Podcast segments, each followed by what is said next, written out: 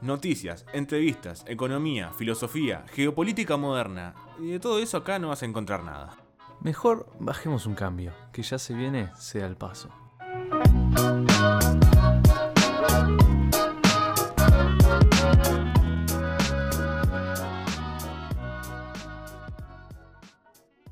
Bienvenidos, bienvenidos sean todos, bienvenidos sean todos a nueva edición de Sea el Paso. Mati, ¿cómo andás?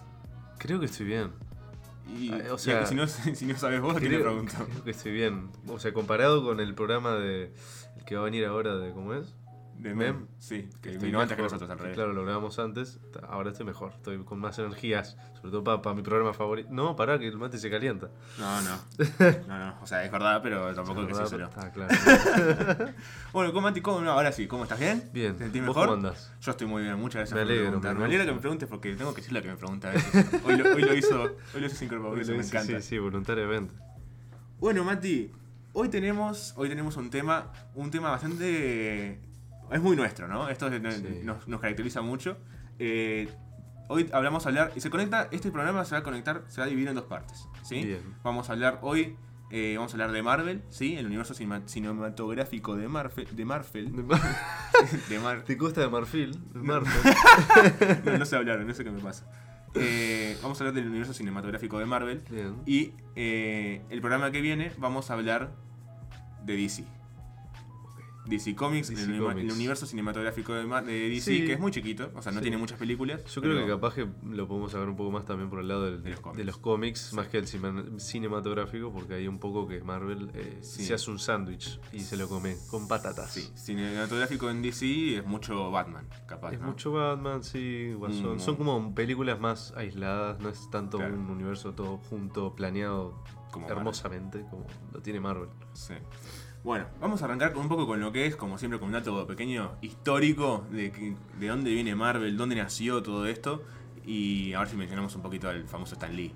¿Lo, Sí. tenés? ¿Lo tenés o lo, digo, o lo- o tiro yo algún dato también? O sea, yo creo que con Stan Lee te llevas un poco mejor vos. Yo te llevo un poco mejor con las fechas eh, también. Dime, Mati, Eh, dime, dime. Todo tuyo. Bueno, o sea, Marvel en sí empieza en. Que empieza en 1939, coincide con el año de, de comienzo de la Segunda Guerra Mundial. Y empezó con el nombre de Timely. Timely Comics. Muy parecido a Stan Lee, y lo gracioso es que no tiene nada que ver con Stan Lee todavía. Eso es lo mejor de todo. Y este, este nombre eh, va hasta el año 52. Va del 39 al 52. Nada mal, ¿no? Para un inicio, para un nombre. O sea, eh, no, no es Marvel. No, no, es, no es tan lindo como el nombre Marvel, pero está. También arrancó eh, los personajes principales que tenía en ese momento.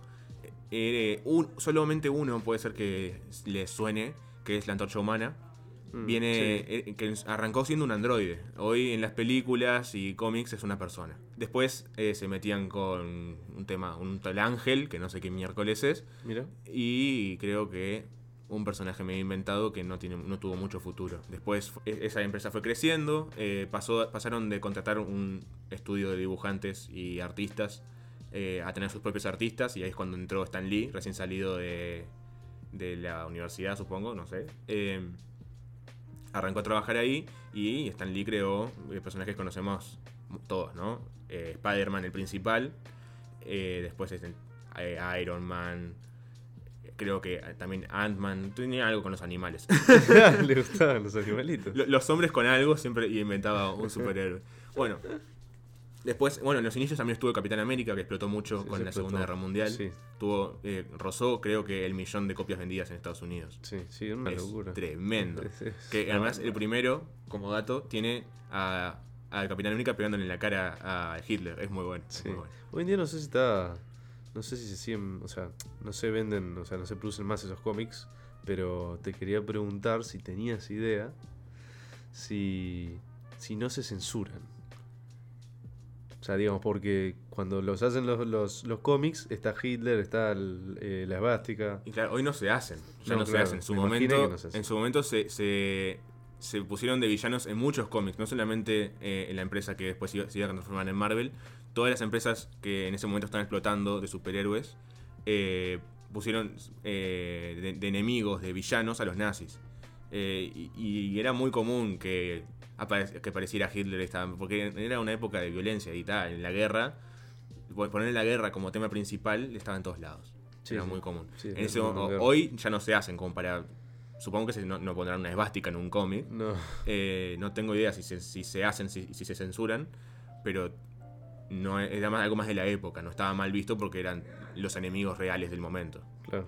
O sea, yo pregunto por Marvel porque sé No. que sé que en, en DC últimamente eh, han hecho como remakes o nuevas adaptaciones de, Ah, eso no sé. de, de cómics de ponerle de Batman o No, eso no sé. que ahí Pero sí aparece la Inclusive eh, cuando... Porque en realidad el Capitán América empezó eh, como enemigo de los nazis antes de la guerra. Unos años, un año o algo así antes de la guerra. Entonces, la guerra eh, no era todavía un conflicto... No era un conflicto bélico que había, hubiera arrancado, no, no, estaba, no, no había llegado. Eh, y- pero cuando arrancó la guerra y Estados Unidos se, se involucró, eh, no solamente fueron los nazis los enemigos, también aparecieron los japoneses Seguro. y en ocasiones también los italianos. O sea, ne- aparecieron muchas cosas y en la época era muy común que, lo, que, esa, que el tema de la guerra fuera algo tan, digamos, contundente. Claro. Porque recordemos algo, che, acompañado de lo que dijo Fede. eh, Estados Unidos no entra en la guerra hasta el año 1941, si no estoy mal. La guerra había empezado en el 39. O sea, recién dos años después de iniciar el conflicto. Claro. Por eso el, el detalle ahí de- que mencionó mi hermoso compañero. ¿Tienes algo ahí con el hermoso compañero? Sí, ¿Cómo- sí. Bueno, Tengo que buscar sinónimos hermoso porque sí, si no, no, la voy a pudrir la palabra, boludo. te lo podemos tatuar. Lo podemos poner eh, pie de página en el Instagram. que hablando del Instagram. Opa, bueno. Eh, si en algún momento de este programa nos están escuchando en vivo y ustedes se tienen que ir o tienen que hacer lo que sea, y después se quedan perdidos para el programa que viene, que viene conectado con el que estamos haciendo ahora, pueden escucharnos en Spotify, Oh. en Sin Permiso Radio. Eh, están todos nuestros programas, tanto los nuestros como los de los otros programas de Sin Permiso. Y también eh, eh, pueden ver noticias y pueden ver todas nuestras historias, votar en, en nuestras encuestas y todas las cosas que hacemos en nuestro Instagram, Sin Permiso-Ui. Así, tirando chivo, rápido. Hermoso. Espera, la puta madre. Se me escapa. se Bueno, me yo digo bueno, vos- tuyo es Sí, hermoso. Hermoso, hermoso, hermoso. Eh, bueno, después. ¿Viste? Me pasa, me sucede. Lo que pasa con esto, hasta ahora hablamos de cómics. Sí, Sí, sí. Hace unos años, 2008, salió la primera película del universo cinematográfico de Marvel. En su momento no estaba previsto un, cine- un universo cinematográfico. Fue. eh, apostaron a que funcionara todo el, todo el tema de, de- del cine, ¿sí? Los superhéroes en el cine. Y ahí agrego, para mí se aventuraron y obtuvieron los fondos, sobre todo con las películas de, de X-Men, que en las Claro. el primer fin de semana recaudaron 54 millones de dólares. Sí, claro. Es una banda de guita. Es un montón. Eh, en 2008 salió la primera película del universo cinematográfico de Marvel Claro. con Iron Man, Iron la primera. ¿no? Y Algo sé. Claro, Ah, claro, bien. sí, sí, sí. Se estrena la película, eh, la primera película de, de Iron Man. Y con esta película se estrena también la fase 1 de Marvel. ¿Qué pasa? Que en Marvel, el universo cinematográfico de Marvel, y lo digo, voy a decir muchas veces, eh, se, se separa en cuatro fases. Hasta ahora, cuatro fases. ¿Qué nivel de organización? La primera fase es básicamente la presentación de los personajes principales. Se, está eh, la primera película con Iron Man, la primera película de Capitán América, la primera película de Thor, la primera película, si no me equivoco, eh, la primera película de, de Hulk y eh, Iron Man 2 también se encuentra acá porque un tema de que la secuela, la primera película fue muy buena y se le hizo la secuela muy rápido. Esta película, eh, esta, fase termina con la, la película de Los Vengadores, la primera. Y luego arranca la fase 2, que es básicamente secuelas, ¿sí? Son eh, la, la, ter- la tercera película de, Iron Man, la secuela de Thor, eh, Capitán América, la, segunda. Son todas secuelas que son más para el desarrollo de la saga del, infin- del infinito, que son la de- que están basadas, es todo basado en el cómic de la saga del infinito.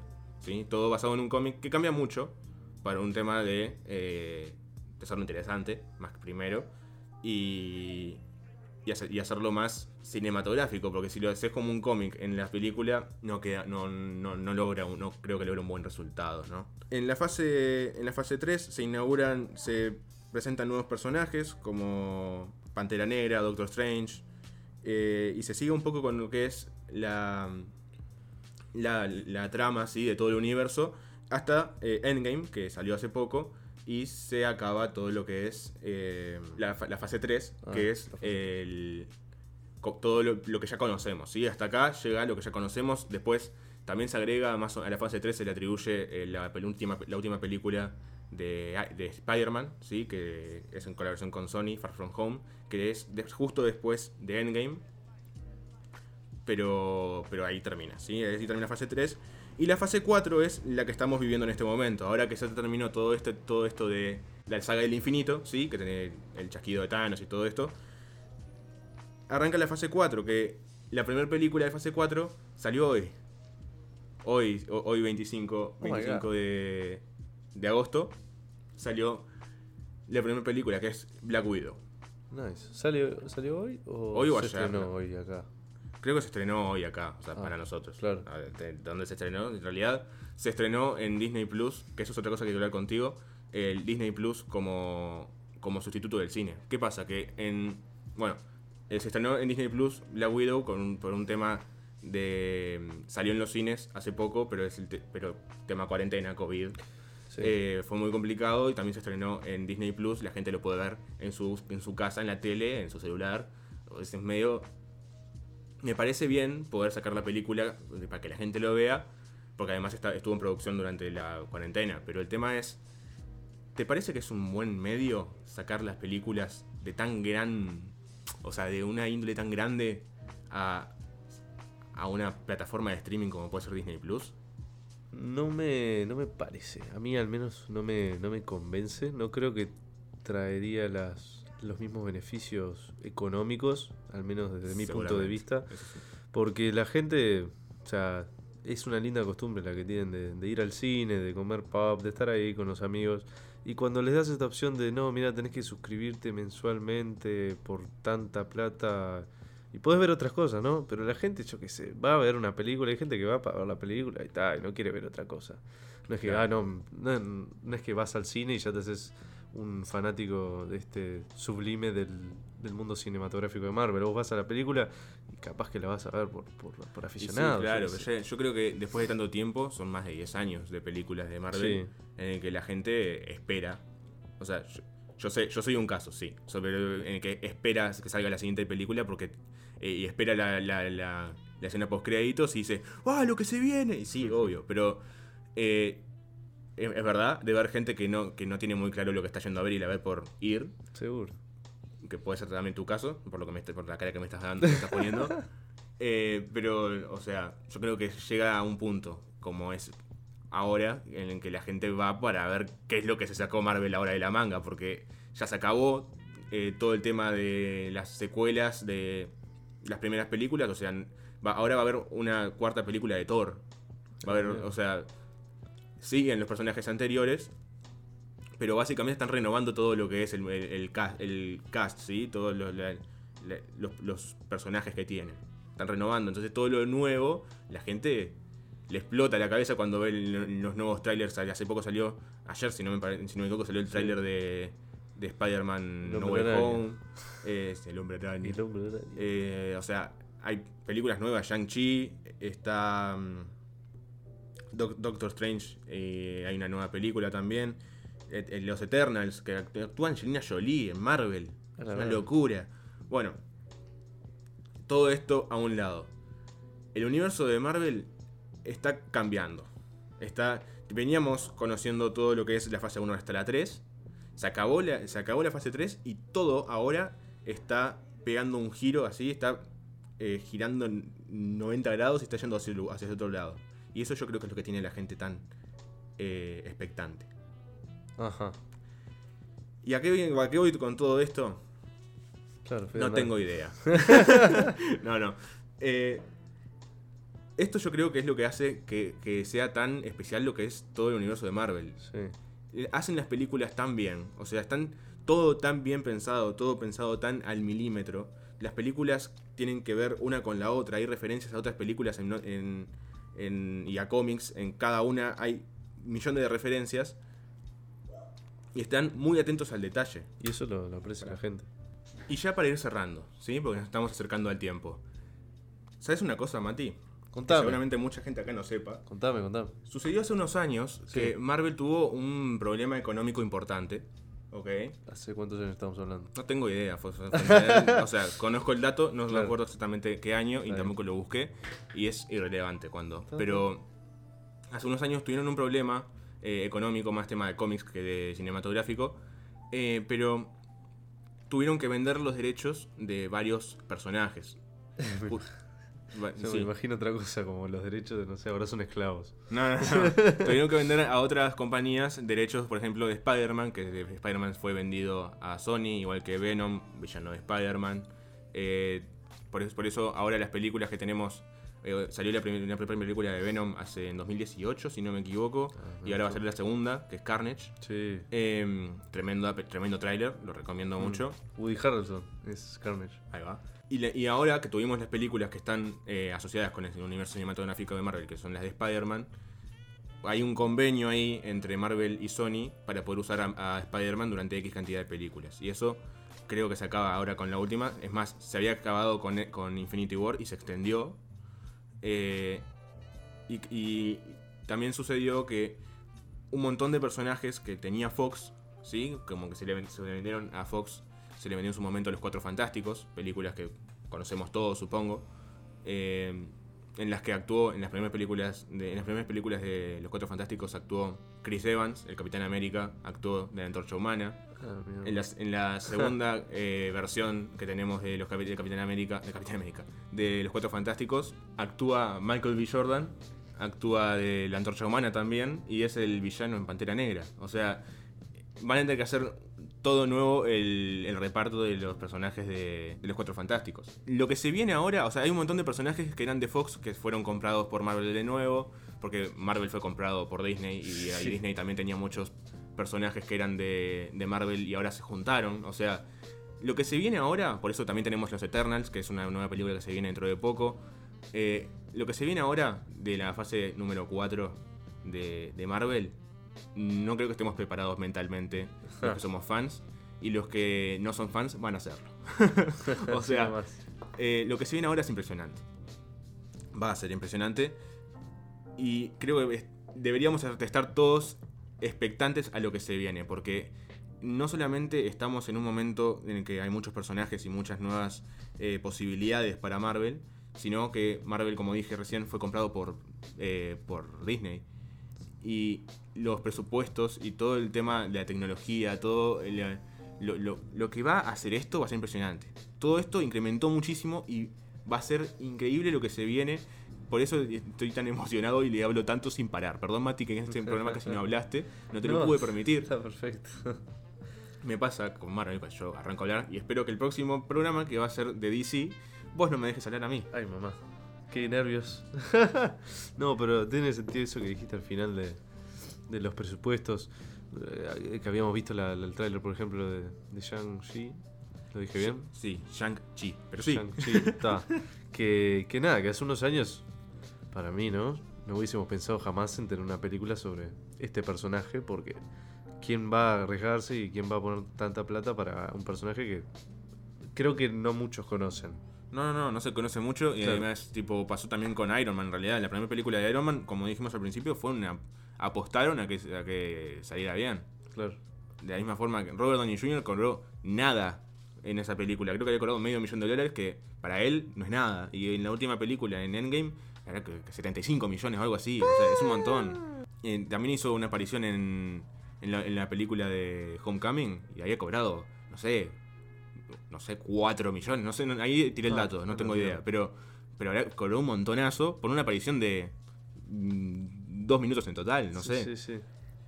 Es una locura lo que se viene ahora con Marvel. No tengo mucho más que decir. Es impresionante lo que se viene. Los invito a ver todos los trailers que se vienen y díganme en nuestro Instagram. No, mentira. Sí, Eh, Ya tiramos el dato. Y, y los invito ahí a experimentar lo que la emoción que yo estoy experimentando con lo que se viene. Sí. ¿O no? yo, sé que, yo sé que se me nota, perdón, no puedo evitarlo. No, ya para ir cerrando. No, que me sorprendió un montón de que mm, el, el comentario que hiciste de que cobró 75 millones de dólares eh, Robert Downey Jr. eh, nada, me sorprendió un montón porque me acordé del dato de que la película del Guasón de Joaquín Phoenix, el presupuesto era de 70 millones de dólares. O sea, Claro, es una locura. hacer toda la película. Toda la película y es lo que ganó el otro. Es Sí, impresionante, sí, es sí. impresionante. Sí, Es una banda tal cual. Tal cual. Bueno, ahora sí, vamos cerrando. Bien, dale. Muchas gracias por escucharnos, como siempre, y por, y por aguantarnos, ¿sí? Que hoy, Eso hoy- es lo más importante. Hoy fuimos medio, aguantarnos. medio, medio pesados con Marvel. Yo más que nada. Nos quedamos con un par de cosas para hablar. Ya Bien. las hablaremos. Bien. En el próximo programa tenemos DC, así que, así que ya por hoy nos vamos, vamos cerrando. Nos vemos el miércoles que viene. Yo soy Fede Perdomo Yo soy Matías Bosch. y esto fue Sea el Paso. Nos vemos, que anden lindo. Chao, chao.